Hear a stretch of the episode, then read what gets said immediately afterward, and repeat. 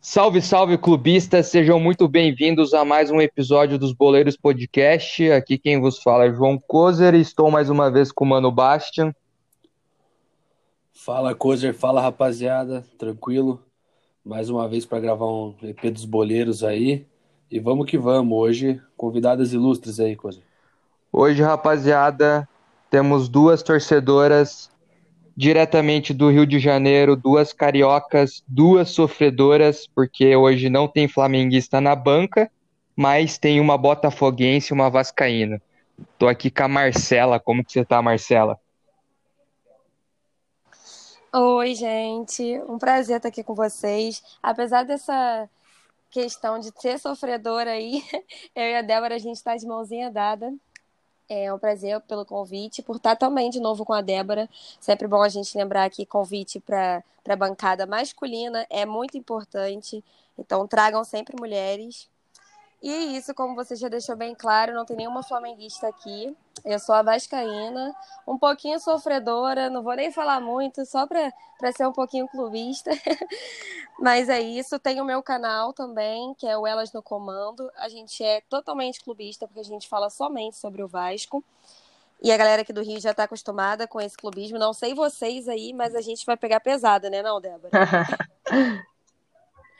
e eu também estou aqui com a Débora, que eu acho que sofreu mais do que a Marcela esse último ano aí, mas ela vai contar um pouco pra gente. Como que você tá, Débora?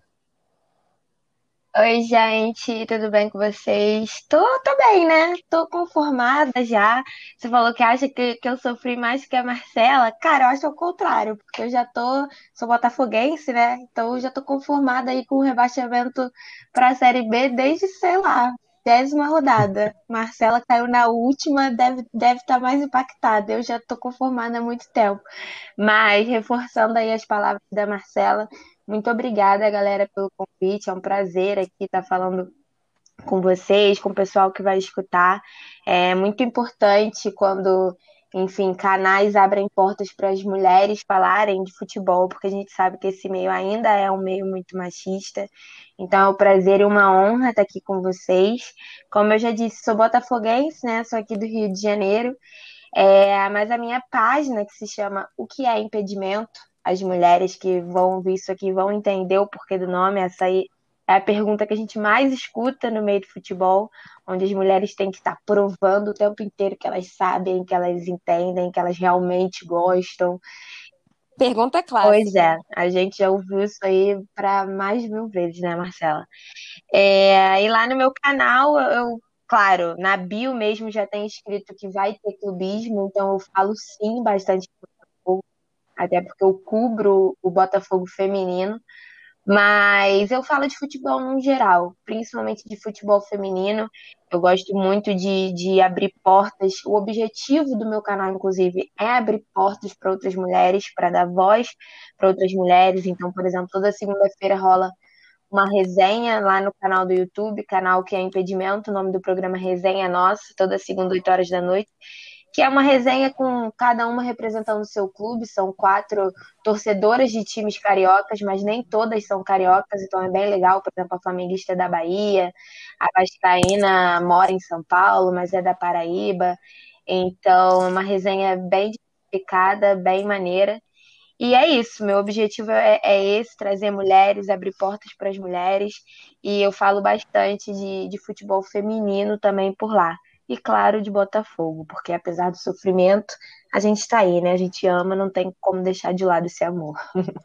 Esse, essa questão do futebol e também das mulheres estarem mais inseridas no meio, diferente do que era um tempo atrás, como que é isso dentro do estado do Rio de Janeiro, não só ali na capital, onde é os quatro grandes do Rio, mas numa questão assim do Estado, porque quando a gente a gente já teve aqui mulheres e daí a gente estava conversando com elas e elas contaram histórias de que, por exemplo, lá no Arruda, no estádio do Santa Cruz, tinha uma ala feminina que estava querendo reivindicar lá um banheiro porque no estádio não tinha banheiro feminino.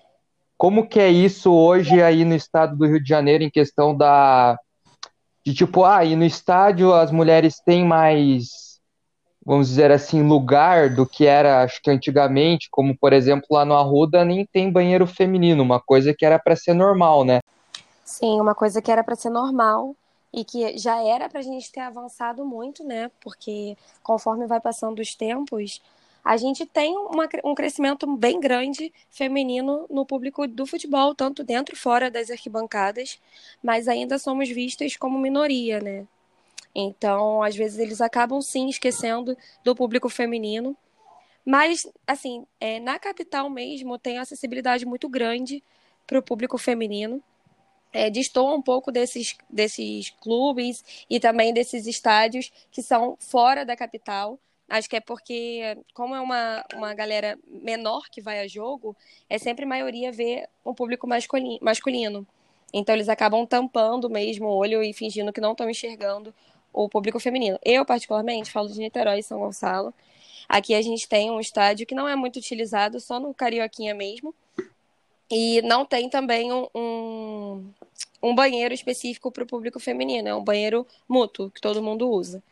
Mas na capital a gente já vê um crescimento muito grande. Acredito que por esse crescimento da capital estar aumentando, as cidadezinhas menores, os estádios menores vão começar a enxergar o público feminino como um público que é presente, tanto dentro e fora da arquibancada, e que precisa ser visto de forma igualitária, né? Que a gente precisa sim ter o nosso espaço, o nosso banheiro. E o banheiro, assim, é algo que é essencial, né? Porque é, não tem como, é de verdade, não tem como a gente ficar frequentando um banheiro que também é utilizado por homens, ainda mais por homens ser a maioria. É realmente chato, inconveniente, nojento. Mas acho que conforme a capital vai crescendo, a gente consegue também enxergar um crescimento dos outros pequenos estádios, dos outros clubes que são menores. O que, que você acha, Debbie? Então, é, é, essa, essa parada de banheiro, eu confesso que eu nunca nem tinha parado para pensar, porque eu nunca fui num estádio é, sem, sem banheiro mais, é, né, feminino e masculino. É, eu nunca fui em nenhum estádio é, dentro do Rio de Janeiro, mas fora da, da capital, né? Tipo Volta Redonda, que às vezes a gente, a gente joga carioca lá, eu, eu nunca fui. Aí eu faço parte, inclusive, de um grupo que se chama é, Futimigas, e tem diversas pessoas que são uh, de Volta Redonda, Barra Mansa, etc., e são bem envolvidas com futebol. Então, mesmo a galera não morando na capital, não frequentando o estádio sempre, elas são bem envolvidas. É, e aqui, assim, por exemplo, eu acho muito legal quando os próprios clubes eles fazem campanhas, sabe, para dar mais visibilidade para a mulher. É, falando né, do Botafogo, ele, eles costumam, quando a gente, por exemplo, estava podendo frequentar estádio, né? É, sempre tinha campanha, sabe? Sei lá, é, do, do, ingresso mais barato para mulher, ou você poder levar uma convidada mulher de graça, para incentivar mesmo a presença da mulher no estádio, né? Porque a gente sabe que, como a Marcela falou, nós somos minoria ainda, né? E essas campanhas que o clube volta para a mulher de blusa mais barata para mulher e, e, ou você vai com a blusa tal em tal jogo você entra de graça que, é, que são as blusas do material feminino né? É, ou enfim campanha para você que é só torcedor levar uma acompanhante de graça. Isso tudo incentiva a presença da mulher no estádio porque às vezes uma menina que nunca foi e tem essa oportunidade de ir, ela se apaixona por aquilo ali, ela mantém aquilo na rotina dela, mantém a, rotina de compras de produtos do clube, por exemplo, enfim. Então eu acho que todas as campanhas que são voltadas para o público feminino são muito importantes e eu gosto quando o clube faz isso, porque não só está valorizando a presença feminina, como está incentivando a comparecer mais, né? Porque, enfim, a gente sabe que ainda é muito desconfortável o ambiente de estádio para mulheres. Eu não sei se a Marcela também faz isso, mas eu não costumo ir sozinha e voltar sozinha. É, tem sempre uma, uma companhia. Eu não costumo ir só de shortinho, ou eu vou de calça, ou eu amarro alguma coisa na, na cintura, porque se a gente já se sente confortável só de andar na rua, o ambiente do, do estádio é, é, mais desconfortável ainda, né? Por, por ser muito mais homens que mulheres. Então, eu acho que toda e qualquer campanha que o clube, ou enfim, o próprio estádio é, faça, né? Por exemplo, o Maracanã não é de nenhum clube, mas se propor um tipo de campanha desse, é, eu, eu acho interessante e válida. Inclusive, sendo um pouco clubista, já começando a falar um pouquinho de Vasco, hoje no jogo contra o Volta Redonda, o Vasco vai contar com comentaristas femininas durante eu a transmissão. Vi. Isso, para comemorar o Dia da Mulher. Que é muito importante a gente ver o Vasco é, levantando essa bandeira, não só no mês da mulher, porque o Vasco tem feito bastante é, aparições falando sobre, é, colocando também o disque denúncia contra a violência contra uhum. a mulher. Então é importante os clubes grandes estarem se manifestando para que ocorra nessa né, manifestação geral, não só dos grandes, mas também dos times pequenos, que também são importantes. E hoje a gente vê também é, a própria torcida se movimentando, né? No Vasco a gente tem sim, a, sim. as Vascaínas contra o assédio, no Botafogo a gente tem o fogo no assédio, são, enfim, núcleos de torcidas. Não, não posso nem chamar de torcida porque eu acho são que não é a proposta. Né, no caso. É, são movimentos que, enfim, quando a gente estava podendo frequentar estádio, é, fazem diversas ações nos arredores do estádio. Eu já entrevistei uma das fundadoras do Vascaínas contra o assédio, a Tati, e ela comentou que, às vezes, é, antes do jogo, elas distribuíam, sei lá, panfletos, panfletos broches. Sim. Uma vez elas, elas distribuíram um. Eu esqueci agora exatamente o nome, mas era como se fosse uma régua que media um, o é, seu machismo. Isso, machismômetro. É, alguma, é, coisa assim. desse tipo. E aí, tipo, pra, não só para homens, mas para mulheres também, porque às vezes a mulher ela não está entendendo também o que ela está passando ali na situação, né? Então é importante você entender, tipo, até que ponto é, é falta de respeito, até que ponto já vira assédio, né? Ou então, tipo, uma, uma coisa mais séria, para você entender que ali no ambiente do estádio você infelizmente vai vivenciar isso e que você não está sozinha, né? Que se acontecer alguma coisa, você tem ali o núcleo do Vascaínas contra o assédio para contar, o fogo no assédio, no caso do Botafogo, para contar. Então, eu acho isso muito importante também dentro das torcidas, para todo mundo se conscientizar, né? É que muitas das vezes acaba passando despercebido por ser algo natural para muita gente. Então Sim. tem coisa que não é normal, fazer alguns tipos de comentários com mulheres dentro do estádio não é normal. As pessoas têm que enxergar, porque às vezes tem gente que faz não na maldade, mas que aquilo vem da forma de criação. É, o homem não entende que aquilo vai prejudicar a mulher de alguma forma. Então, esse. É, é, acho que era machist, machistrômetro, alguma coisa assim, que as meninas fizeram. É muito importante, tanto para a mulher quanto para o público masculino também entender que aquilo não é normal, que precisa ser mudado e que está incomodando, está é, sendo evasivo de certa forma com a sua colega que frequenta estádio como você. Sim. Você sabe que a, a Débora tocou num ponto um pouco antes de. Ah, por exemplo, ah, não, não costuma ir sozinha ao estádio. A gente teve aqui a Luana uma vez, que é de Curitiba. Ela comentou que, pô, tinha dificuldade para ir sozinha no estádio, às vezes tinha que ir escondida até da própria família e tal.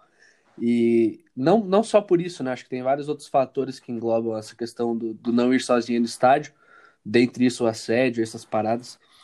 É, o que eu pergunto é se tem alguma torcida, beleza, tem esses setores aí de que você falou de, contra o assédio e tal, mas existe algum grupo de torcedores que se reúnam, por exemplo, para ir no estádio? O exemplo que eu dou é que tem a gente teve aqui as gurias do Couto e Atleticaníssimas, que são, por exemplo, elas não são uma torcida, mas são meninas que se encontram ali antes do jogo para tomar uma e entram todas juntas no estádio, permanecem juntas no estádio porque elas começaram a perceber que, querendo ou não, o ambiente é um tanto quanto hostil, e ali elas têm uma. começaram a até ganhar um pouco mais de voz dentro do estádio.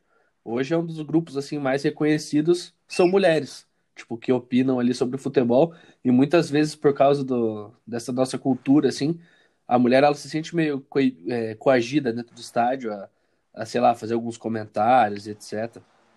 É, sim, no caso, é, eu particularmente faço parte de uma torcida do Vasco, que é a GDA, e tem um público muito grande feminino nessa torcida.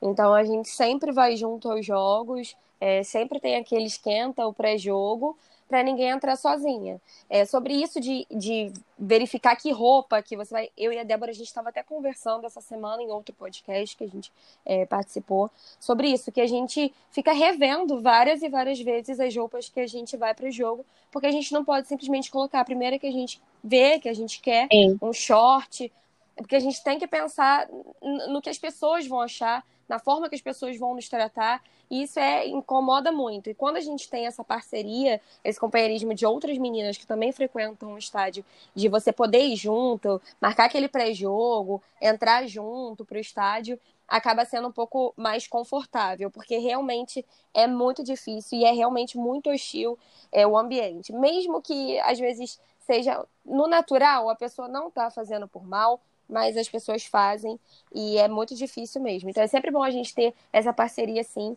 de mulheres que frequentam o estádio estarem unidas para entrar junto, fazer um pré-jogo, para não estar tá sozinha mesmo. Essa mesma Tati que eu comentei, que eu, que eu entrevistei, que é uma das fundadoras do Vascaínas contra o Assédio, ela, ela, na própria entrevista que eu fiz, ela comentou que no VCA existe isso, até principalmente quando o Vasco joga fora do Rio de Janeiro e vai ter caravana e etc. Muitas pessoas, muitas mulheres né, de fora do Rio procuram elas para falar assim: ah, vocês vão estar tá onde antes do jogo para eu encontrar vocês e assistir o jogo com vocês, porque às vezes não tem companhia né, no lugar que mora para ir. E aí o Vasco vai jogar, sei lá, na cidade dela e ela quer ir, mas ela não quer ir sozinha. Então elas acolhem muito, principalmente meninas de fora do Rio de Janeiro. E aqui no Rio também, elas ficam fora do estádio e, e se sim, encontram, sim. bebem, entram, entram juntas. No Botafogo, eu confesso que se existe esse movimento, eu não sei, até porque até essa página que eu comentei, Fogo no Assédio, ela, ela é relativamente nova, né? Esse movimento é relativamente novo e já faz aí para mais de um ano quase que a gente não frequenta estádio, né? Infelizmente. Mas se, se existe no Botafogo isso, eu particularmente não conheço. Já fica a dica aí pra galera é, se manifestar exatamente. e fazer esse pré-jogo das Minas. E agora falando um pouco de, de times cariocas, eu queria saber como que tá a expectativa aí, não para a Série B, mas Primeiro, eu, eu queria fazer um comentário aqui. Cara, eu realmente achava que o Vasco não ia cair. Eu até, fi... eu, eu até fiquei meio tipo, cara, sério que o Vasco tá quase caindo? Porque foi meio que no começo do campeonato teve aquele meme lá do Vasco líder e até hoje aquilo lá vai ser tipo meme até o fim, quando o Vasco voltar da Série B, porque foi muito engraçado, tipo, a galera na verdade, aqui no Rio, isso vai ser meme para sempre. Para sempre, para sempre. Vai ser tipo, ficou até tarde secando o Mengão. Exatamente. que é um hino atemporal, inclusive. Cara, mas foi muito é. engraçado, porque teve essa parada do líder, que foi bem no começo do campeonato. Não foi engraçado. Não, foi engraçado, Não foi porque engraçado. agora, agora que caiu, todo mundo tá tipo só repostando aquilo, lembrando, dancinha. E eu lembro que teve, falando de meme, teve a dança lá do Botafogo, né? Que é o Vai cair! Vai cair! Que é, o, que é a menina lá que faz a, o Botafogo TV com o jogador. Então, assim, eu achei muito bom esses memes. Mas o que eu tava falando do Vasco é que, primeiro, o Vasco eu achei que não ia cair, eu achei que ia dar uma engrenada com o Luxemburgo, mas o Lucha, eu acho ele, ele fez um trabalho fraco ali no Palmeiras e eu vi que, tipo, ele meio que só tem hoje a bagagem e também muito do discurso dele, que é aquele negócio. Ah, o Luxemburgo tem a pré-seleção ali com os jogadores que transforma dentro de campo. Mas nem sempre é isso. E o Botafogo, na verdade, eu não tinha expectativa. Quando eu vi que ele estava muito ruim, eu falei, ah, vai cair, com certeza vai cair. Mas o Vasco, eu tinha expectativa de fazer uma boa temporada. E eu queria saber. É por isso que eu acho que a, a Marcela é... sofreu mais que eu, entendeu? Exatamente. É a expectativa, né? A verdade é que o Kozer é. O Kozer é fanboy do Vasco, cara. Não tem conversa. Eu já sabia que o Vasco ia cair. O Kozer tá querendo acreditar gente, até o final. Mas é porque, assim, o time que cai por saldo de gol, a gente realmente não espera que ele vai cair. Porque o Vasco não tava jogando ruim. Só que de um tempo pra cá, é, o Vasco estava jogando sim com o espírito de rebaixado. Então foi o que eu falei. Pra mim, eu estava torcendo muito para não cair, mas já estava acreditando na queda, pela forma que os jogadores estavam jogando. foi o que você falou sobre o Lucha ter vindo e todo mundo ficou na expectativa de fazer um bom trabalho, porque ele vai muito do psicológico. E o jogador do Vasco, ele estava realmente abalado psicologicamente. Eu acho que eles já tinham, muito antes de ter é, sacramentado essa queda, eles já estavam com a queda na mente, porque entravam em campo jogando com sem vontade nenhuma, sabe? É, a gente olhando dava para ver que eles já tinham aceitado que o Vasco ia cair e ah, vamos pensar no ano que vem, ano que vem não, né? Na próxima temporada, na, na série B de se, de se reestruturar e voltar a crescer. Não agora, quando tinha chance, porque o Vasco teve mil oportunidades de de garantir essa permanência na Série A e não conseguiu. O Lucha, também acredito que seja esse problema de o tempo dele já passou, é um técnico ultrapassado. Aqui no Brasil a gente está com um baú lotado de técnicos que foram muito bons, foram vitoriosos, porém estão ultrapassados para o futebol da atualidade. Mas ele tem isso, né? Do, do pré-jogo, de psicológico, de entrar e falar: não, isso aqui é o Vasco, você tem que jogar e botar o peso dessa camisa para frente e ganhar esse jogo. Então a gente, quando o Lucha voltou, a torcida realmente ficou iludida. A gente já estava iludido desde o começo do campeonato, né? Quando a gente foi líder. quando a gente foi líder, que todo mundo falou: caramba, agora vai finalmente, né, o clube está acordando e a gente vai sair dessa pindaíba. Finalmente. Expectativa e realidade. Voltou a ser o que era, o Vasco voltou a jogar o, o puro suco de Vasco da Gama, porque infelizmente está sendo isso. É, jogando com, sem vontade nenhuma, com espírito de rebaixado, eu falei, hum, vai cair. Quando teve o jogo contra o Curitiba, que não ganhou, eu falei, hum, e entregou os pontos, já era. Então foi muito mais daquele 99% de chance de cair, aquele 1% de fé. E fomos rebaixados por gols, cara, salto de gols. É a coisa mais feia que eu já vi na minha vida. E não é engraçado. É muito triste. Cara, sabe, sabe por que eu tô rindo? Porque eu, eu lembrei agora que o Cozer falou que o Vasco. Eu também falei, droga. Eu falei isso. Quando que eu falei isso, cara? Que eu não lembro, velho. Certamente Cara, quando o Vasco estava sendo do líder. Do episódio é, do eu Vasco. devo ter falado algo do gênero, mas eu não lembro disso. Eu só não soltei fogos porque eu não tinha aqui em casa, porque eu também soltaria fogos, é igual aquela menina chorando, gritando.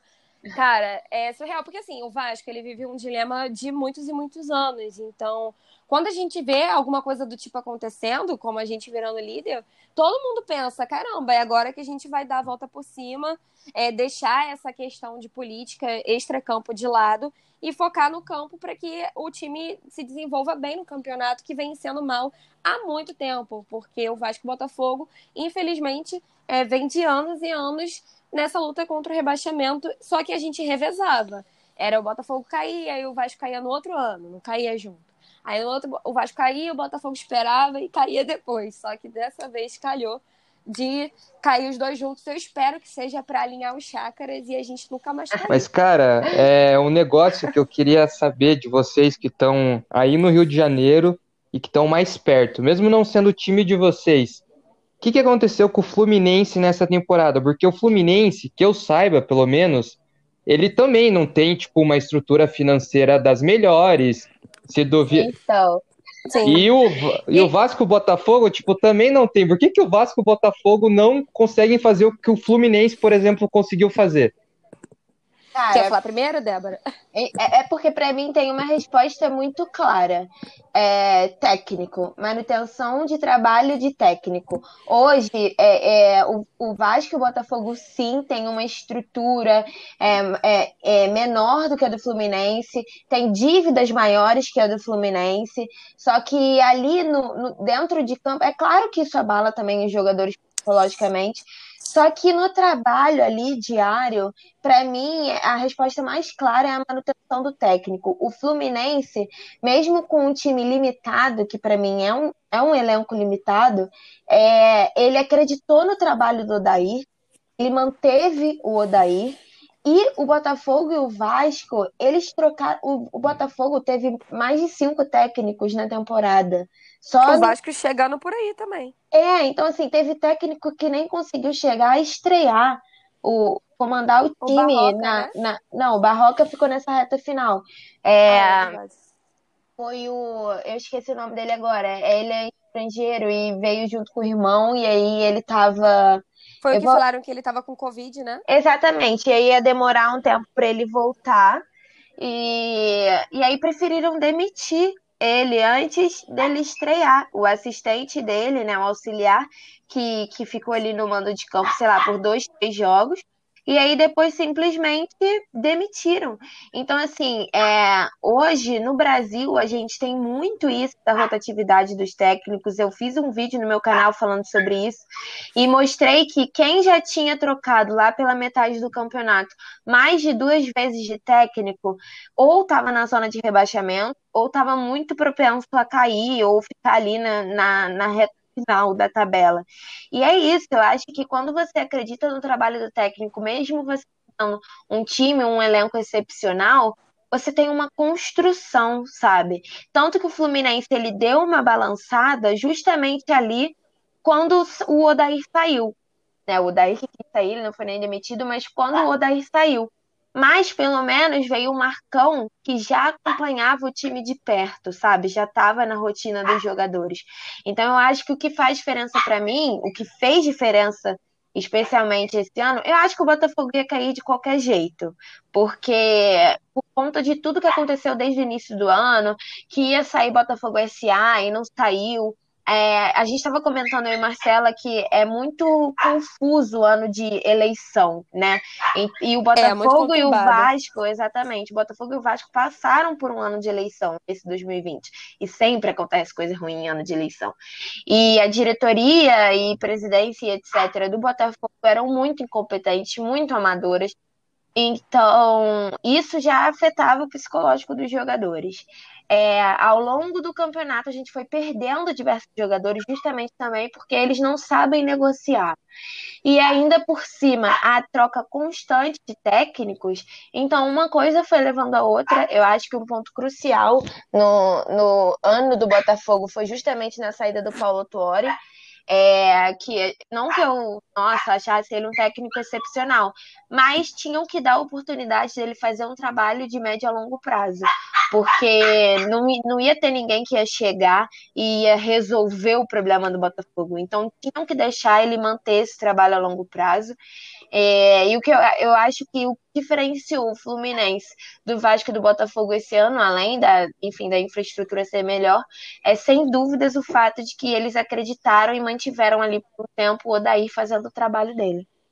Sem falar, Débora, que óbvio que essa constância né, do trabalho, ela faz um, uma diferença muito grande, mas sem falar que o Fluminense, ele é o time aqui no Rio que mais é, revela jogador de Sim. atacante, de meninos novos que saem da base. O Vasco tem uma base muito boa também, só que não é muito, é muito bem aproveitado. Por quê? Eu acho que isso também fez um diferencial nesse campeonato, porque os meninos da base do Fluminense fizeram pô, vários jogos que entraram e mudaram o placar do jogo e saíram com a vitória, pontuaram Sim. por conta dos meninos da base. E com o Vasco não tem isso. Por quê? O Vasco está sempre nesse desespero de ganhar e de ganhar e desespero financeiro, de que precisa vender os meninos a troco de três salgados e um refrigerante. Então, nesse desespero, acaba gerando. É... O desespero é tanto. Cara, e aproveitando. Porque, na verdade, o Botafogo não tem muito isso de ser tão rival assim no Vasco. A gente tem bem uma ligação é. de co-irmãos mesmo aqui no Rio. É isso. O Flamengo, que é o mais odiado, né? Tipo, todos o contra o Fla. Aproveitando uma das perguntas que mandaram aqui, como que tá a sensação de ter um clássico carioca na Série B? Vai ser vai ser aquela coisa tipo, puta que pariu, clássico carioca, vamos pra cima, guerra, ou vai ser tipo assim, nossa, Série B, clássico carioca? É. A gente já testou né, no Newton ou São Januário. Assim que tiver a já vacina. Tá combinado entre a gente. assim que tiver a vacina, a gente tá lá. Tomando uma cerveja junto. Cara, mas eu enxergo muito isso como é, uma coisa que, que vai desenvolver aí uma competitividade maior né, na Série B. Eu enxergo de um lado positivo. Tanto para a torcida, para ser um, um plus para querer acompanhar, né? Incentivar a acompanhar. Sem falar que vai ser mais um alívio também, assim, que sair vacina, a galera vai querer voltar pro sim, jogo sim. e poder pegar um clássicozinho, entendeu? Porque Série B a gente já pensa, nossa, eu só vou assistir jogo contra o Havaí. Então, é, é difícil tu sair de casa numa sexta-feira para assistir Vasco e Havaí. Agora, já tem aquele ânimozinho, a torcida tá querendo voltar pro estádio. Assim que sair vacina, pegar um clássico sexta-feira, já dá um ânimo diferente para essa Série B. Mas assim, na sexta até vai um, é um menos jogo pior. Ruim, você vai, aproveita e engata pra beber. Bebe, Agora perder, numa, ter... numa terça-feira. Assim, é, essa série B, ela vai ter literalmente times de todo o canto do Brasil. Pois e é. o ritmo de jogos está muito insano, é um jogo atrás do outro. Então você ter um time do Rio de Janeiro onde o time não vai precisar viajar para jogar, querendo ou não, já é um descanso. Querendo ou não, é, são, são dois jogos, é né? Mas, mas já é um descanso. Só que você não tem que viajar, só vai até ali São Januário, já, já é um alívio, entendeu? É verdade, Débora.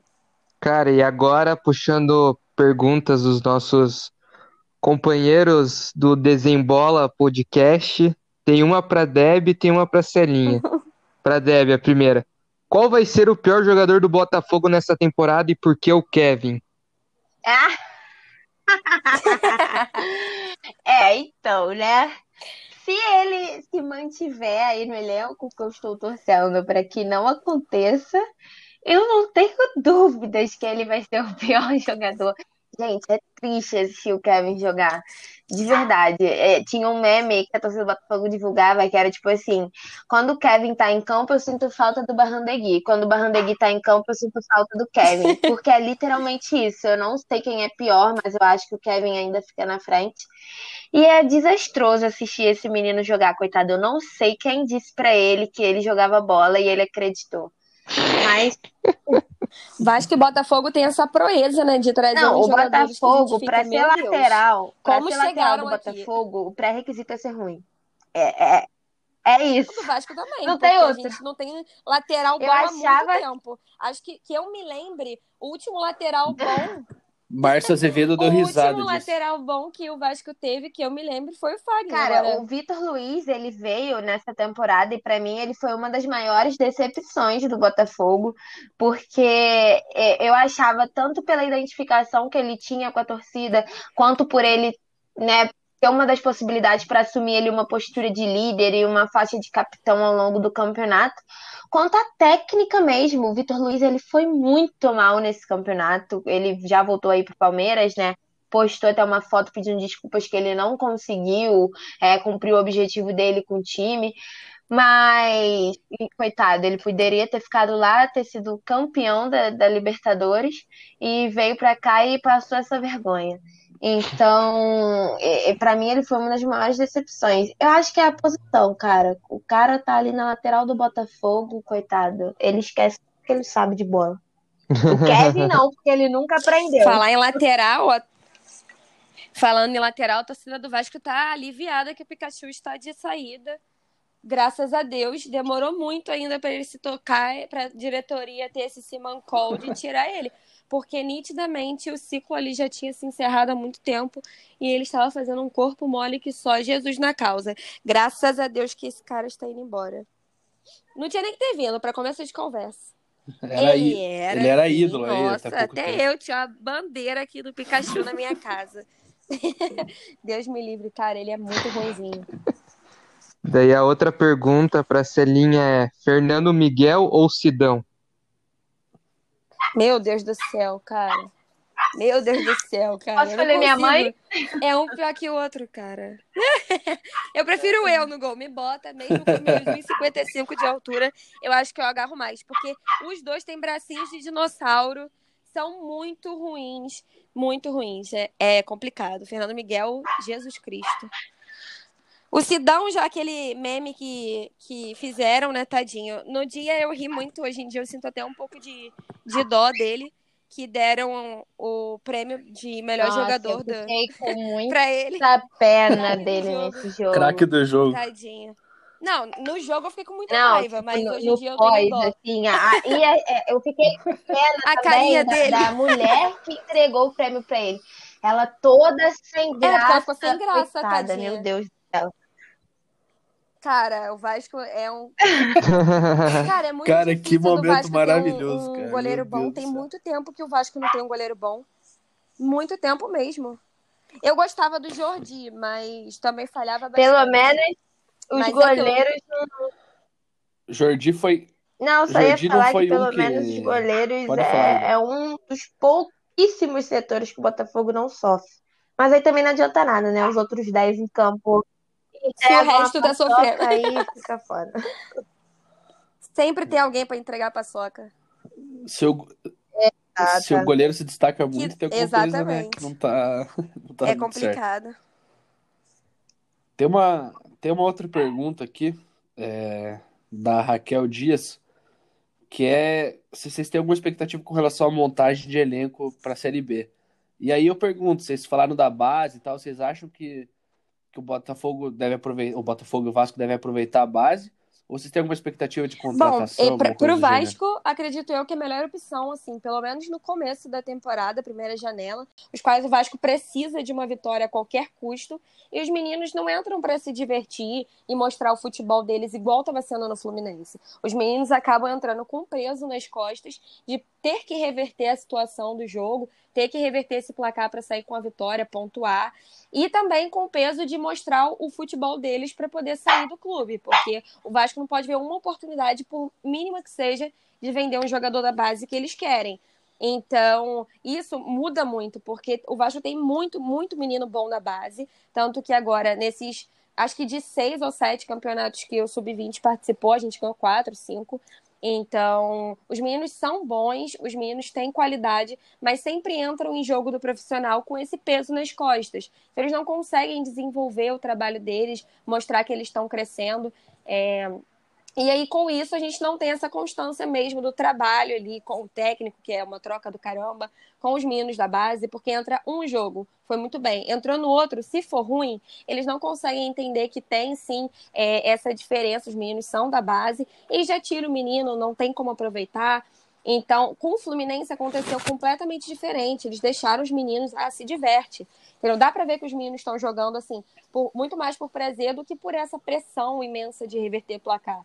Então, se, a, acho que a partir do momento que o Vasco também é, manter essa constância com os meninos da base, utilizar do, deles, ainda mais agora na Série B, utilizar a Série B para botar os meninos da base, do Sub-20, para poder se divertirem mesmo e jogarem e mostrarem o futebol deles, isso vai mudar. E vai muito do que eu espero também desse ano agora de 2021, que eu preciso, a gente precisa que a Série B seja vista de uma forma positiva. Então, que seja vista dessa, desse jeito, de ver os meninos da base de uma forma diferente, de colocar eles. O Vasco já se propôs já colocar os meninos do sub-20 para jogar o Carioca, o que é muito importante, porque, querendo ou não, é, a Débora vai concordar com isso porque ela não é a favor do, do campeonato carioca. É um campeonato é, de baixíssima qualidade então, é o momento certo dos meninos estarem aproveitando essa oportunidade, agarrar e mostrar o futebol deles. Como eu também acho que é um campeonato de tradição. Então, é importante também os meninos ganharem para ter assim, nossa, a gente ganhou um campeonato que é de tradição aqui no Rio de Janeiro. Então, é importante ir trabalhando com os meninos da base, igual o Fluminense fez, de acreditar nos meninos, nos moleques, colocarem eles para jogar de uma forma criativa, divertida é, prazerosa, não com esse peso todo que o Vasco impõe nos meninos da base. Acho que isso fez muita diferença também no Campeonato Brasileiro agora para o Fluminense. Inclusive o Botafogo nessa reta final é, quando praticamente já estava rebaixado, ou já estava, não lembro exatamente quando começaram a botar, é, começaram a botar finalmente os meninos da base. E eu não sei por que, que demoraram tanto. Que espera tanto, Porque, né? assim, o, o Navarro, em, sei lá, em três jogos, ele fez mais que o Pedro Raul, sabe? Então eu não sei por que, que demoraram tanto para botar os meninos da base para jogar. É, e, e, eu concordo com você, Marcela. Acho que isso realmente também possa ter sido aí um, um ponto crucial na diferença do, do Fluminense para o Vasco e para o Botafogo. Focar na base, dar essa oportunidade para os meninos. Pelo menos agora, a primeira janela, não vê ninguém ainda. A gente não está ainda num desespero, porque o Vasco entra em desespero e contrata jogador que a gente nunca ouviu falar na vida e que não representa nada em campo, não honra a camisa, não joga com vontade. E os meninos da base têm muito disso. Eles têm um carinho muito grande pelo Vasco, até porque cento dos meninos da base, eles vêm de todo o ensino do Vasco, estudam no, no, Colégio Vasco da Gama, passam o dia inteiro no Vasco treinando, então eles têm muito esse peso de, de amor, e a Série B é isso. Acho que a Série B pesa muito mais no amor à camisa, de querer sim trazer o Vasco para a Série A, de fazer o Vasco crescer, do que trazer qualquer um aí que a gente não sabe como que vai se desenvolver. Então, já surgiu alguns nomes especulados aí, no Vasco, mas esse período de especulação para mim é terrível, porque especula, é, sei lá, um jogador muito bom e vem um aqui do Madureira jogar. Será que o Balotelli vai fazer quantos gols na Série Pelo B? Pelo amor de Deus. Essa história aí eu nem entro em quesito, porque é uma parada muito vexatória e ainda mais vindo de um cara que estava concorrendo à presidência, né? Mas não vou entrar nisso porque vão me cancelar. Não vou entrar em discussão sobre presidência no Vasco, porque é algo muito delicado. Mas isso aí foi um surto coletivo. O Yaya Touré no Botafogo também foi um surto coletivo. Surto então, mas quem sabe... É, exatamente. Meu Deus do céu. É Vasco e Botafogo disputando para quem faz mais vergonha no Campeonato Carioca. Pois é, respondendo do, do Botafogo, mandar inclusive um beijo para Raquel, que ela faz parte lá do Resenha Nossa, que rola toda segunda-feira, 8 horas lá no meu canal. Ela representa o Vasco, inclusive. E respondendo a pergunta dela, é... eu confesso que pelos jogos que eu já assisti de alguns meninos que subiram da base, eu tô esperançosa sim. Das contratações, eu não conheço muito de perto muitos dos jogadores que estão vindo, vou acompanhar aí de perto quando realmente começar o campeonato. Mas, por exemplo, o Enio, eu acho que é um dos meninos que vai se destacar nesse campeonato, se botarem ele para jogar. O Rafael Navarro, apesar dele não ser né, de, da base do Botafogo desde sempre, ele estava jogando no sub-20, ele era do Atlético Goianiense, se eu não me engano antes. E aí ele veio para o sub-20 e agora estão apontando ele, ele também fez uma, uma boa reta final aí de campeonato.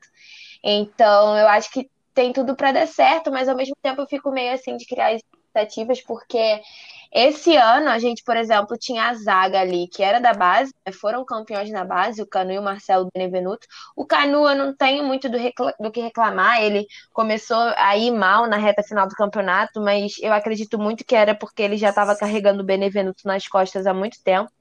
Mas o Marcelo Benevenuto, junto com o Vitor Luiz, ele foi também uma das minhas maiores decepções no ano. E, eu acho que ele se perdeu ali ao longo do campeonato. Acho que companhias influenciaram ele, não sei, porque ele também já é um homem feito, então não tem como botar a culpa só em quem está perto, né? Ele, ele mesmo tem que assumir essa responsabilidade. E quando veio o Barroca, que foi o técnico campeão com eles, né, na base, é, eu achava que, sei lá, ia, ia reviver o Marcelo Benevenuto que eu via lá no início do campeonato, que era um dos melhores zagueiros, e, cara, ele só desandou, só foi ladeira abaixo.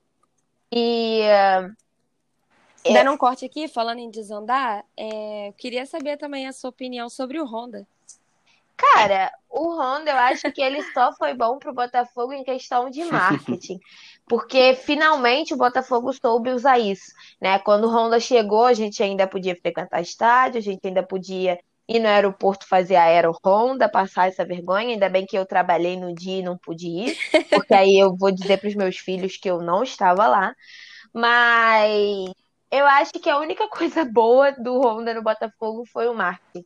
Botafogo. O tanto de camisa que vendeu é piada. É, e, e, e lembrancinhas, e almofadinha, e faixa do Japão, e ingresso pro, pro jogo que ele ia estrear e acabou não estreando. E aí acabou que, que de fato, no dia que ele estreou, não, não já não podia ter torcida, enfim. É, mas eu acho que o Botafogo soube usar o marketing em torno da imagem dele. E acho que foi a única coisa de boa, assim. Ele chegou. Pelo menos não veio à toa, né? É, ele chegou prometendo muito e. É, é, muito mais no extra-campo, né? Só que dentro de campo ele não, não fez nada, não agregou em nada. E não só ele, como muito, muitas das mais de 20 contratações que o Botafogo fez para a temporada, infelizmente. E eu acho que isso também foi um, um ponto crucial para o rebaixamento do, do Botafogo, porque investiu e gastou-se muito dinheiro em jogadores que não retribuíram nada dentro de campo. Então fica complicado, né? A, a, a balança não fecha. Como disse o Bernardo Abreu no episódio é. do Botafogo, inventaram um japonês. Meninas, uma outra pergunta que a gente tem aqui, que só deixa eu achar ela aqui rapidinho, que eu achei ela bem interessante. É, aqui, ó, o Lima G7 falou assim: descreva o Botafogo sem falar o nome do clube. O time que deu mais jogadores para a seleção na história, e mundial. E, porra, eu posso falar um milhão de coisas aqui. O Lima, cara. Ele, clubista, clubista, o clubista. Lima, ele é meu amigo e ele é flamenguista. E ele tá revoltado, porque quando o Flamengo foi campeão, eu botei assim no Twitter. Dos sete títulos do Flamengo, porque para mim são sete, não são oito, graças a Deus eu sei contar a matemática. Dos sete títulos do Flamengo, quantos é, a CBF não ajudou. E aí ele começou a discutir comigo que o Flamengo é prejudicado pela arbitragem, gente. Eu acho que existe um nível de clubismo, ok. Muito grande, mas, mas existe um limite, sabe? Porque falar que o Flamengo é prejudicado pela arbitragem não existe. Gente, mas a CBF significa Confederação Brasileira do Flamengo. É, o F não tá ali à toa. CBFLA, CBFLA tá um. Esquece. Outra pergunta aqui, ó. É... Como é ter. Essa aqui é para Deb também. Como é ter 25 anos e nunca ter visto um título de expressão ah, do Fogaço? Foi, foi Alan Vieira. Ai, foi o Alan. Demorando. O Alan é do Desembola. Alan, não vou divulgar teu podcast, hein? Inclusive, ele é vascaíno. É. Também não Cara, é, coisa. é muito triste, é muito triste, mas eu, eu creio em Deus que eu não vou morrer antes de ver o meu time ser campeão de alguma coisa. Porque, Ai, irmão, a minha, mãe, a minha mãe é flamenguista, né? E é assim, doente. E ela fala, eu, eu quando eu, tipo assim, no, no final do brasileiro, eu tava vendo o jogo do Flamengo e do Inter ao mesmo tempo, Flamengo na TV, o Inter no celular.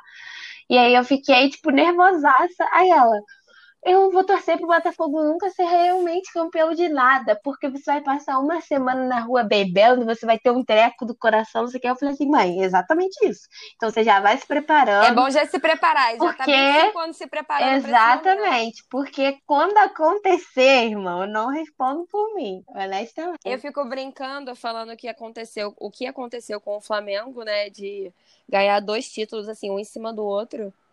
Se acontece isso com o Vasco, não ia ter hospital no Rio de Janeiro capaz de suportar o tanto de gente que ia estar tá tendo um treco. Eu, inclusive, porque eu ia parar no hospital com certeza. Gente, a gente não tem maturidade nenhuma para isso. Nenhuma. A gente já passa mal com coisas mínimas que o nosso clube dá pra gente, proporciona. Imagina sendo campeão assim. Eu acho que, sei lá, campeão da Libertadores, com certeza eu estaria fora. Eu iria assistir o jogo Óbvio. fora. E eu ia voltar para casa depois de um mês, e se eu voltasse? Porque eu acho que eu ia perder o rumo da minha vida. Na é Libertadores de 2017, eu fui em todos os jogos do, do Botafogo fora.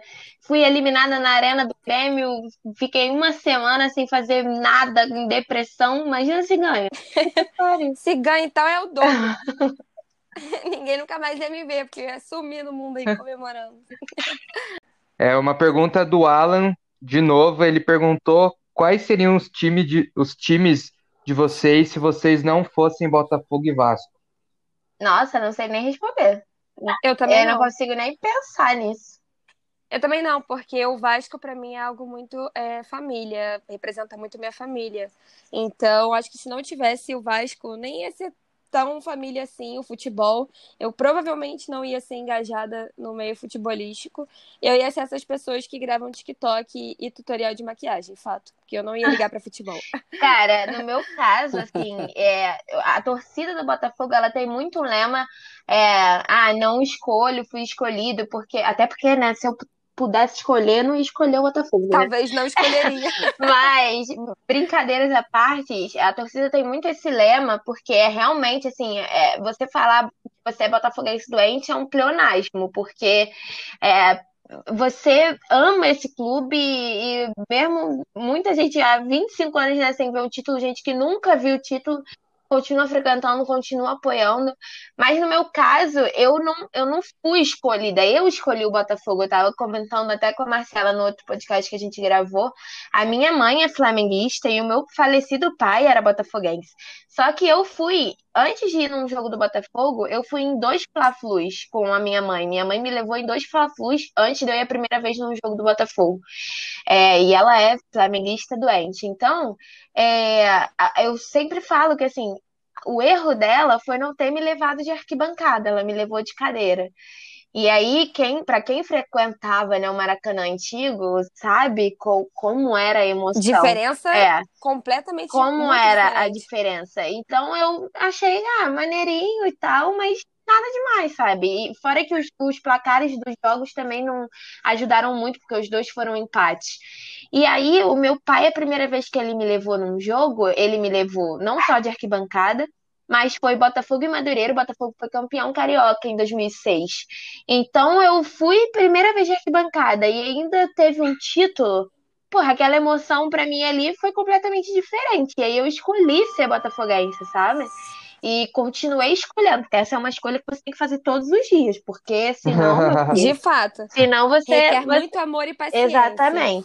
Tanto que a cada vez mais, 2019, 2020, a gente está vendo aí várias pessoas pulando o muro, mas essas pessoas eu nem respeito como torcedores, porque isso para mim não, não existe. Virar casaca pra eu mim tenho um lema que é impossível confiar em uma pessoa, porque se ela não é fiel ao time, não vai ser fiel a nada mais na vida. Exatamente. Então não eu, eu não sei nem responder que time eu seria, porque hoje eu não tem como eu responder que eu seria flamenguista, mesmo tendo a influência da minha mãe. É, e eu, eu tenho um carinho até pelo Vasco, eu tenho um, um amigo de infância que eu, eu, eu sou amiga da irmã dele, acabou que ele virou meu amigo também, porque eu frequentava muito a casa deles e ele jogava pelo Vasco, então desde a base eu acompanhei muitos jogos do Vasco. Mas eu honestamente não sei responder que time eu escolheria, sabe? Eu não, eu não vejo a minha vida sem o Botafogo, de verdade. Relacionamento abusivo, amiga. Ai, Acho bom você verdade. tomar conta. Vou, vou conversar com a minha psicóloga sobre. É. Cara, o Thiago22, ele perguntou qual é, como começou essa paixão de vocês pelo Vasco e pelo Botafogo? Da onde que vem essa essa coisa aí? A Debbie já deu um pequeno é, spoiler. Que já respondi, né? É, comigo foi também por conta do meu pai, mas aqui foi algo diferente, porque todo mundo aqui em casa é vascaíno. Ele só me colocou no caminho e eu comecei a andar por conta própria.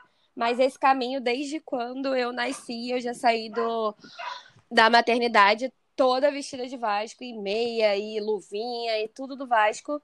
E eu fui alimentando conforme os anos foram passando aquilo que foi me ensinado desde pequena. Porque aqui em casa a gente, eu sempre brinco falando em casa a gente não tinha história de princesa para dormir, essas coisas. Aqui era sempre história de futebol, porque meu pai viu o auge do Vasco da Gama, né? Então ele tinha muita coisa boa para passar para mim, é, sobre o Denner, Edmundo, o Romário e todo mundo que fez a, a história né, do Vasco, basicamente. Tudo que o Vasco a gente tem hoje é dessa época, dessa fase boa que a gente passou.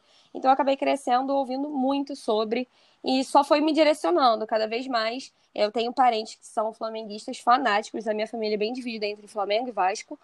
É, e aí tem muita gente fanática que tentava, ah, me dava camisa, queria me levar em jogo. Mas é aquilo, quando o Vasco e o Botafogo é muito amor e paciência. E quando você pega por esse amor, é muito difícil de sair. Porque não tem como, é outra opção. É muito disso de ser escolhido e você querer escolher diariamente, tá torcendo e tá acompanhando. Eu comecei a ir para jogo sozinha mesmo, sozinha com amigos, né? Com 14 anos. Esse ano vai fazer acho que já 9 anos já de torcida.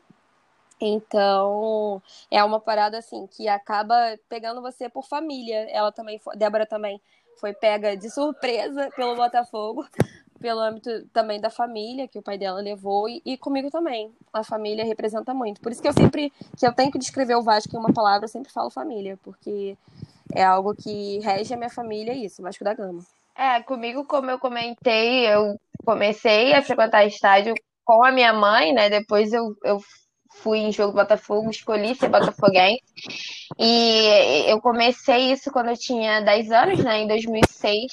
E quando eu tinha 12 anos, meu pai faleceu. Então, aquela minha referência de que me levava para o estádio e referência de Botafogo, né? É, eu perdi. Só que eu sou muito grata à minha mãe por mesmo sendo flamenguista, ela passou a me levar nos jogos do Botafogo, sabe? Tem até uma história muito engraçada que uma vez a gente estava no, no Newton Santos e Gente, várias pessoas para entrevistar. O cara não veio entrevistar ela, tipo, falando o quanto que ela queria que fosse o placar. E eu lembro que a gente tinha perdido o primeiro jogo de 1 a 0 era, sei lá, a Copa do Brasil, Sul-Americana, não lembro. E aí o segundo a gente tinha que, que né, ganhar de mais de 1 a 0 Aí ela falou assim: ah, 1 a 0 que ela não queria falar de cara que ela não era botafoguense. Aí o cara, ué, mas se for 1 a 0 não, não é bom para vocês. Aí ela foi e explicou, aí eu expliquei. Aí acabou que ele levou a entrevista para um outro lado, tipo, falando da mãe flamenguista que estava levando a filha botafoguense. E foi bem legal. Mas é isso, eu, eu continuei alimentando né, essa paixão. E eu acho que tá dando retorno aí, não sei. Deu um eco. É. é. E eu continuei alimentando essa paixão. E como eu falei, hoje eu não, não, enxergo a minha vida sem Botafogo, muito até pelo, pelo meu trabalho também, né? Há anos que, hoje com o meu canal, mas há anos, desde o início da faculdade que eu comecei em 2014, que eu falo de futebol em outros blogs, enfim. Então eu não enxergo a minha vida hoje sem o Botafogo. E pegando esse gancho aí, Débora, tem uma pergunta aqui do, do Zé Vitor que é como que surgiu a, a ideia do, do teu canal aí. E até para pegar o gancho e aproveitar para para Marcela também falar um pouquinho do Elas no Comando. É, qual que é Sim. a história de vocês aí com essa com tentativa de, de comunicação aí através do clube, criar um, uma mídia social uhum. e comunicação e etc. Cara, então, é, como eu comentei, né, eu sou formada em publicidade, né, comunicação. E no início do ciclo básico, você faz turma junto com a galera de jornalismo, então meus trabalhos desde o início da faculdade sempre foram sobre isso. Eu sou apaixonada por futebol desde pequena. Minhas pautas com os meus amigos de conversa sempre foram essas. Então, quando eu comecei a fazer comunicação, e tem muita gente de jornalismo que quer seguir no jornalismo esportivo, né? Eu meio que me juntei a essa galera para fazer trabalhos sobre. Eu lembro que meu primeiro trabalho na faculdade, de, em forma de vídeo, foi contando a história do América, né? Daqui do, do Rio, e a gente foi no clube e tal, foi muito maneiro, enfim. E aí, desde o início da faculdade, eu, naquela época, eu acompanhava, hoje nem tanto, menos, na verdade, mas naquela época eu acompanhava muito futebol é, estrangeiro. E aí, uma amiga minha participava de um projeto que hoje a Marcela participa, que se chama o Bendito Seja Futebol, que é composto só por mulheres. E aí, eles estavam precisando de uma mulher que escrevesse crônicas sobre o futebol estrangeiro. E aí, ela veio comentar comigo. E aí eu entrei no projeto em 2017. Eu fui até na final da Champions, não por conta do projeto, por conta própria, porque esse projeto ele alimentou ainda mais a minha paixão pelo futebol estrangeiro. Então eu realizei aí um dos sonhos da minha vida, que era assistir uma final de Champions no estádio. Eu assisti Real e Juventus 4 a 1 Real.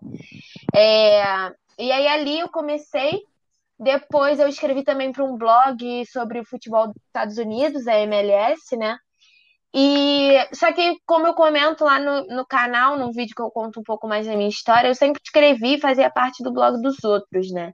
E aí, em 2020, com a pandemia, a, o negócio que eu tinha, a minha loja fechou.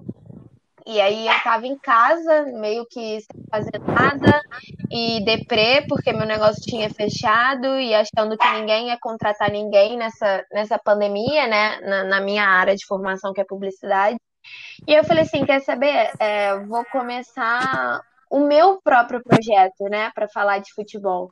E aí eu fiquei pensando num nome, me veio à cabeça o que é impedimento, justamente pelo que eu já comentei, que é uma das perguntas que a gente, mulheres, né, que gostam de futebol, mais escutam. E no início e até hoje, o meu objetivo não é falar só de Botafogo, não é ser uma setorista do Botafogo, é, mas eu falo muito porque, como eu já disse, esse clube é a minha paixão. E eu comecei depois do projeto, o TF, que é, uma, é a maior mídia independente do Botafogo hoje, tem mais de 120 mil inscritos no canal do YouTube. Ele abriu as portas do canal dele para pessoas mandarem vídeo passarem a participar do canal dele. E aí eu, eu fui uma das selecionadas, então eu comecei a fazer parte do time do canal dele. Então acabou que eu cada vez mais fui trazendo o botafoguense para o meu público. Hoje eu diria que mais de 80% do meu público é botafoguense muito por conta disso. E foi isso. Aí eu comecei a cobrir o Botafogo feminino de perto. Gente está falando aqui muito de Botafogo masculino rebaixado e etc. Mas eu sou muito feliz pelo Botafogo feminino ter subido, né, para a Série 1 no ano que eu comecei o meu canal, apesar do Botafogo masculino ter descido. É, elas que me trouxeram felicidade aí na temporada de 2020-2021. E assim eu comecei. Hoje eu continuo fazendo parte do canal do TF, eu faço os pós-jogos lá. É... E continuo com o meu canal cada vez mais falando de futebol feminino, trazendo um conteúdo legal pra galera. Botafogo feminino e, e tudo que tiver aí, porque, por exemplo, no, no Resenha Nossa a gente fala só de, de futebol masculino, que as meninas não acompanham muito futebol feminino. Então, cada vez mais trazendo um conteúdo aí pra galera. Inclusive, sigam o que é impedimento, hein, galera? Aquele marketing de leve. Óbvio, é. tem que ter. É, e comigo, né, o meu projeto, que é o Elas no Comando, eu sempre tive, assim, oportunidade e facilidade também. A mulher que frequenta estádio, ela é vista de uma forma um pouco diferente, porque é, como nós somos a minoria, vista como minoria, a gente acaba chamando atenção, seja positivamente ou negativamente. A Débora com certeza te, consegue enxergar isso, porque tem muita gente que acaba acompanhando a gente porque esbarra com a gente no estádio, então sabe que a gente frequenta e quer saber um pouco mais do que a gente fala, do jeito que a gente trabalha. E aí eu recebia bastante convite para participar. É, virei cronista do Vasco nesse projeto que a Débora também participou, que é o Bendito Seja Futebol que a gente brinca falando que é a base, né, das meninas que gostam de futebol, porque todo mundo praticamente todo mundo passa pelo bendito, é. E aí eu entrei como cronista e aí começou de bastante oportunidade de eu participar de diversas lives, bancada de conversa sobre futebol. Só que eu não achava justo eu participar e as minhas amigas que entendiam tanto de futebol quanto eu, às vezes até mais algumas, e não terem essa oportunidade de se, se fazerem presentes nesse meio futebolístico fora da arquibancada, de poder falar, conversar abertamente, dar a sua opinião sobre jogo, sobre é, o campeonato no geral. Então eu não achava justo eu ter oportunidade, minhas amigas não.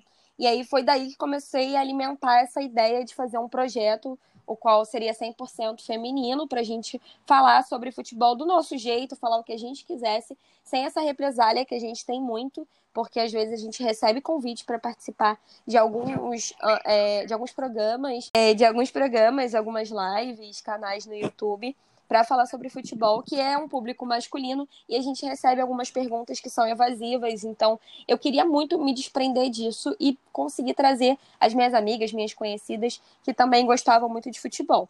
E aí eu comecei a criar o projeto. Ele saiu assim do papel em setembro do ano passado ou Elas no Comando, que é um projeto 100% feminino. Nós somos uma bancada. É, inicialmente era só para falar de Vasco, então a gente era bastante clubista e a gente conseguiu é, criar um público bem clubista também, porque a gente tem sempre o mesmo público.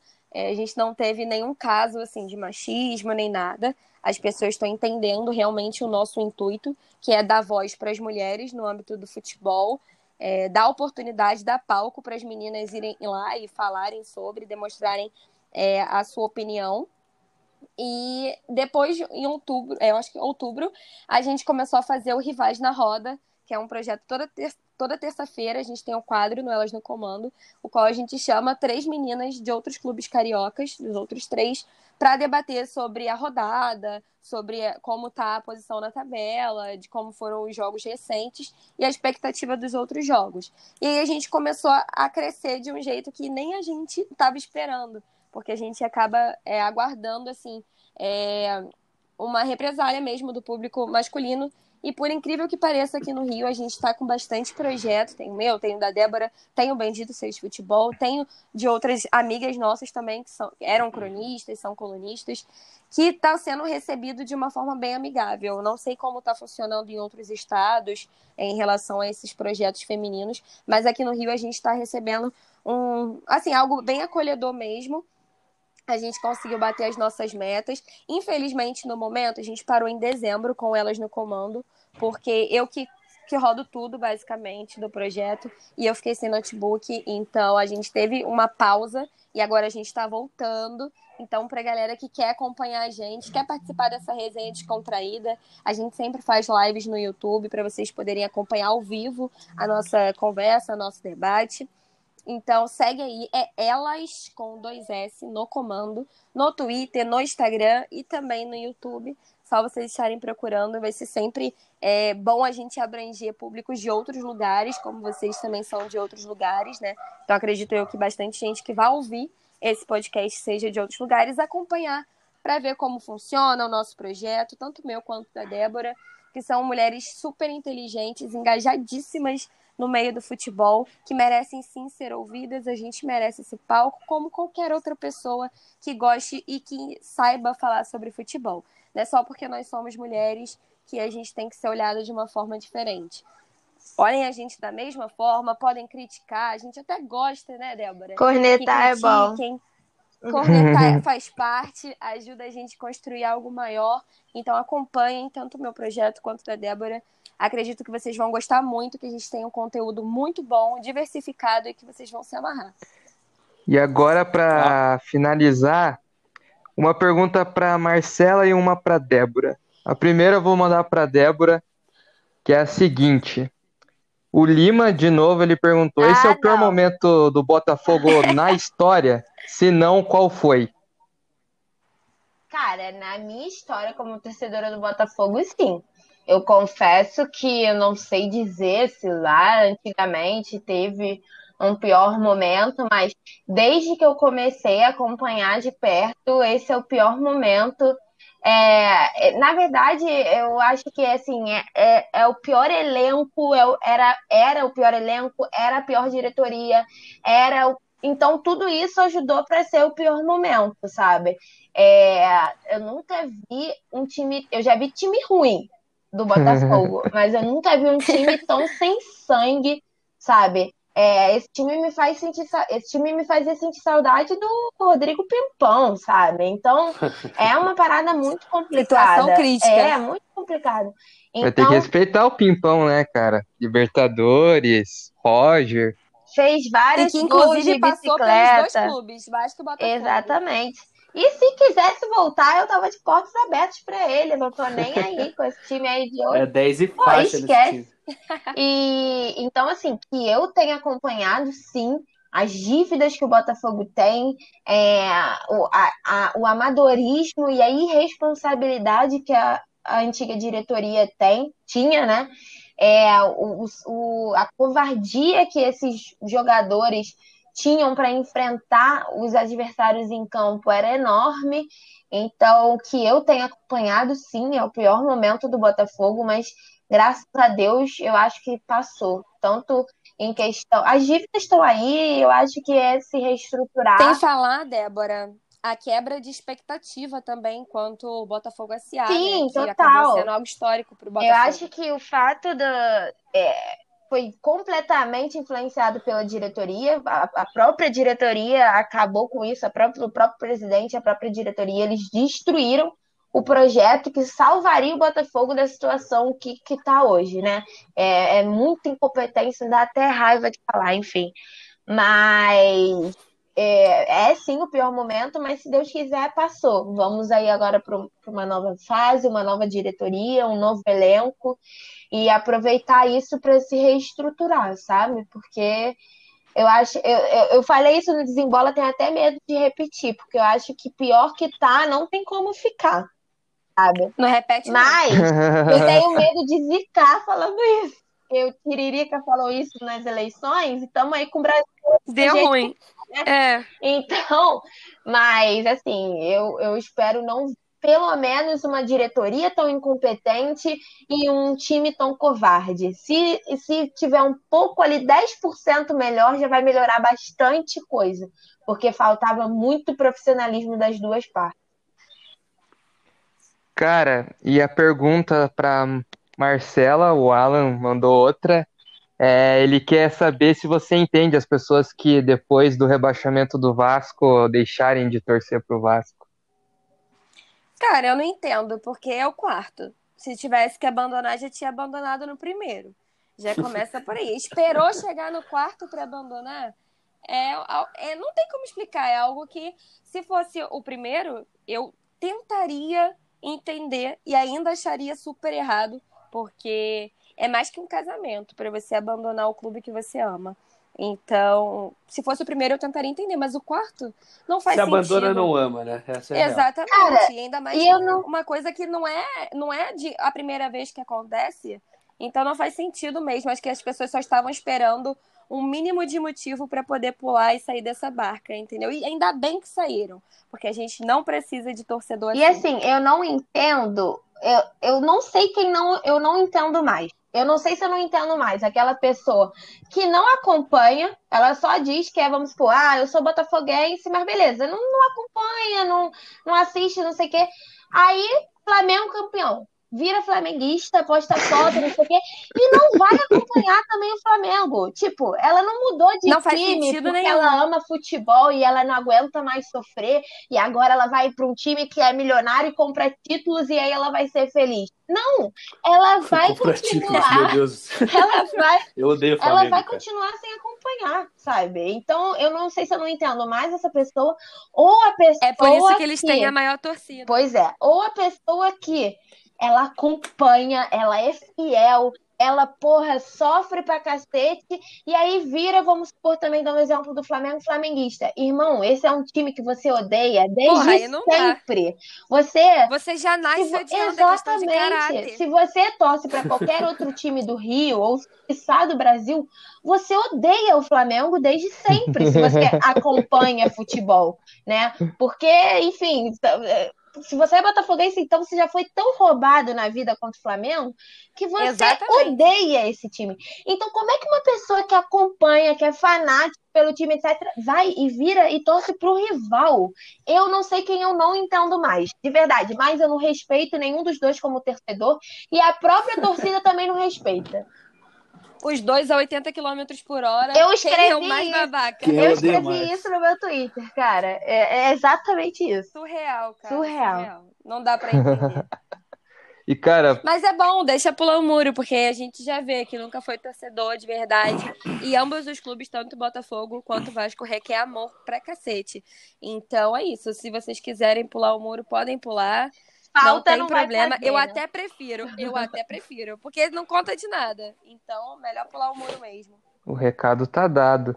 E para finalizar, eu gostaria de abrir aqui uns minutinhos finais para vocês, para vocês darem uma darem uma mensagem aí para torcida, para as mulheres, querer, se vocês quiserem fazer uma promessa aí para essa temporada, cravar alguma coisa, né? Porque aqui já foi cravado várias coisas nenhuma se concretizou, uma quase se concretizou, que foi. Na verdade, uma se concretizou, porque eu falei que o Palmeiras ia ser campeão da Libertadores, e a que quase se concretizou foi que o Inter quase foi campeão brasileiro. Mas a gente sempre traz sorte, então se vocês quiserem aí deixar um, uma promessa, fiquem à vontade. Gente, Algumas vezes eu não azar, quero nem né? muita Vasco, coisa, eu não quero, pelo amor de Deus, né? A Azar já tem. É, eu não quero pedir muita coisa. Só quero subir pra Série A, gente. É, só isso. Eu também. Não é pedir nada, assim, né? nem exagero, é só isso mesmo. Eu poderia pedir alguma coisa na Copa do Brasil? Poderia, mas era o que a Raíssa. Não é prioridade. A Raíssa é flamenguista, gravou o Desembola com a gente, aí ela falando que faz promessa, não sei o quê. Eu falei assim: que Raíssa, uma coisa, prometer, tendo o elenco que o Flamengo tem, é mole, pô.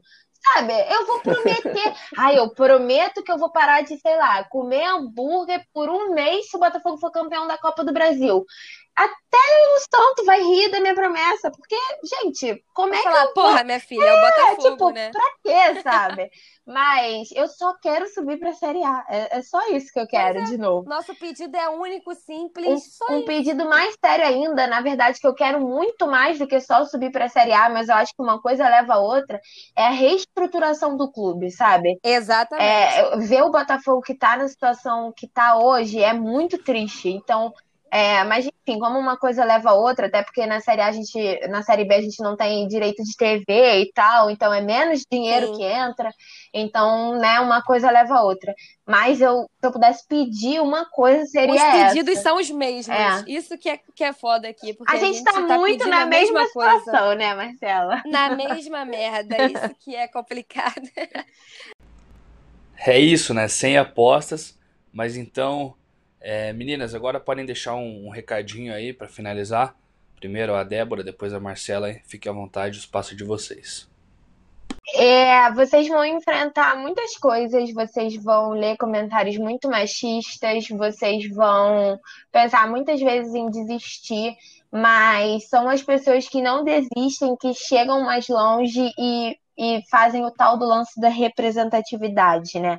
Talvez se muitas das mulheres que hoje estão aí na televisão, elas tivessem desistido, a gente não teria identificação para pensar que a gente também é capaz de fazer isso. Então, cara, a gente precisa de cada vez mais mulheres nesse meio e de cada vez mais canais que abram portas para mulheres desse meio. Então, eu sou muito grata aqui ao convite de vocês, meninos. Obrigada mesmo. E dizer que o meu canal está sempre aberto para receber mulheres de todos os canais, mulheres que são apenas torcedoras, mulheres que não têm vontade de ter projeto, mas estão afim de falar de futebol. É, e é muito importante, principalmente né, no mês da mulher, que está saindo esse podcast em março de 2021. Então, é muito importante ter espaço aqui. Eu fico muito feliz sempre que eu sou convidada para falar do Botafogo, para falar do meu projeto em outros canais. Então, só quero agradecer e deixar esse recadinho para as outras mulheres e para a torcida como um todo, para a gente apoiar aí o Botafogo do jeito que dá, né? Enquanto não dá para a gente apoiar diretamente do estádio, que eu acho que isso também fez bastante diferença. O Botafogo ia cair do mesmo jeito? Ia cair do mesmo jeito, mas talvez não ia cair em último lugar, passando tanta vergonha, né? Se a torcida pudesse estar presente ali na reta final. Mas é isso, meninos. Muito obrigada pelo convite. Obrigada, Marcela, pela companhia. É sempre um prazer estar na sua companhia. E sigam lá o que é impedimento. Eu estou no Instagram e no YouTube. No YouTube é canal O Que É Impedimento.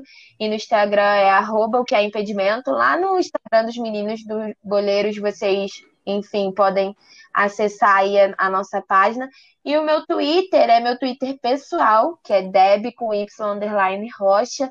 Mas lá eu faço sempre lance a lance de jogos da seleção brasileira feminina. Eu cobri aí a She Believes Cup e fiz os lance a lance dos jogos por lá. E também do Botafogo feminino. Então, se a galera, enfim, é bem difícil acessar plataformas para você assistir os jogos, então quem quiser acompanhar por lá, eu estou sempre cobrindo o Botafogo feminino por lá e campeonatos femininos no geral. Então, fiquem de olho que lá é meu pessoal, mas eu também. Lá vocês só vão me ver falar de futebol e de Big Brother. Então, se vocês curtem um desses dois assuntos, me sigam lá também. Gente, eu vim com a piada pronta, né? Porque eu simplesmente caí do nada. E você deve ter ficado falando, falando um tempão, né? Porque, tipo, a gente que tava gente, te ouvindo, tempão falando, a gente falando, viu falando. que caiu, mas você que tava falando. Aí quando eu parei de falar, eu falei, ué, o que, que aconteceu? Aí eu fui ver e eu tinha caído. Eu nem sei em que parte que eu parei. É, no início, mas... amiga, tem que começar tudo de novo. É, manda desde o início Não, a mas- mensagem. No mais, é para deixar um recado para as mulheres que quiserem participar, tanto do meu projeto quanto da Débora. Com certeza as nossas portas vão estar super abertas para acolher vocês. E até mesmo para galera que, para as mulheres que não querem participar de um projeto, mas gostam de ouvir é, as mulheres falando sobre futebol, gostam de acompanhar. Então sigam. Eu não sei se cortou antes, mas o Elas no Comando é Elas com dois S no comando, no Instagram e no Twitter, e nós temos também o nosso canal no YouTube. E agradecer aos meninos pela oportunidade, porque é sempre bom a gente ver é, que vocês também estão engajados nessa luta com a gente. Não é só porque vocês são homens que vocês vão precisar fechar os olhos para o que acontece. E é sempre muito divertido é, trocar uma ideia assim sincera.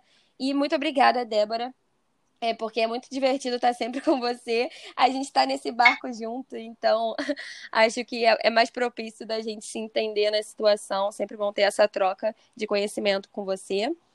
E também deixar um recado para a torcida do Vasco, porque com certeza quando eu falei isso já tinha caído antes. É, gente, não é o momento da gente abandonar o clube. Eu sei que vocês estão revoltados com N coisas que acontecem no extracampo, mas não deixem isso afetar. O Vasco é amor, a gente precisa continuar carregando esse clube nas costas, como a gente faz há muitos anos, porque a torcida do Vasco é muito fiel e muito companheira. Então não é o momento de cancelar sócio torcedor, não é o momento de virar as costas para o clube. Assim que todo mundo estiver vacinadinho, tenho certeza que a gente tem que estar tá lá apoiando e que a gente vai estar, tá, porque a torcida do Vasco. A gente não é aprende, né? Manso, é, a gente toma porrada é e e continua indo. Vai, vai, mas vai com o coração aberto, porque a gente precisa estar tá apoiando o clube nesse momento. Acho que é o momento também da gente dar um passo inicial para é, essa reestruturação que o clube precisa, que a gente teve agora, né, uma troca na presidência. Então é importante a gente estar tá apoiando, mesmo que não tenha sido o candidato que vocês torciam. É, que, que foi eleito, porque a eleição do Vasco foi bem conturbada. Mesmo que não tenha sido, não é o momento de estar tá virando as costas para o clube. Então vamos apoiar. E é isso, gente. Obrigada novamente, meninos. Foi muito bom essa troca. Sempre que vocês quiserem, pode convidar. Inclusive, é, estamos pensando em abrir também o Elas no Comando para fazer um programa especial, para trazer também um público masculino. Quando vocês quiserem participar, estamos juntos, meninos. A gente que agradece aí vocês disponibilizarem o tempo de vocês, aceitarem o convite. Como as meninas falaram, elas no comando e o que é impedimento, a gente vai estar tá deixando lá no nosso Instagram, o arroba das mídias sociais de vocês. Quando sair o episódio também, a gente vai estar tá publicando lá. E eu queria também agradecer a todo mundo que escutou esse episódio até agora. Agradecer vocês que estão fortalecendo aí a gente hoje trouxe convidados, um episódio especial, sempre quando vem torcida feminina é sempre especial, porque é algo atípico aqui no podcast. Mas a gente sempre está de portas abertas e desta vez a gente trouxe cariocas. Para quem tiver oportunidade, a gente já tinha trazido torcedoras femininas, se quiserem escutar, é, são torcedoras do Atlético e do Coritiba. Foi bem bacana o papo lá, contaram histórias e tal. E dessa vez foram cariocas. Então agradecer aí nossos ouvintes, mais uma vez agradecer as nossas convidadas. Se, segue a gente lá no Instagram, arroba os boleiros podcast. A gente vai estar colocando também o, o arroba lá dos projetos delas. E é isso aí, rapaziada. Muito obrigado a todo mundo que escutou mais um episódio e aquele abraço. Valeu, gente.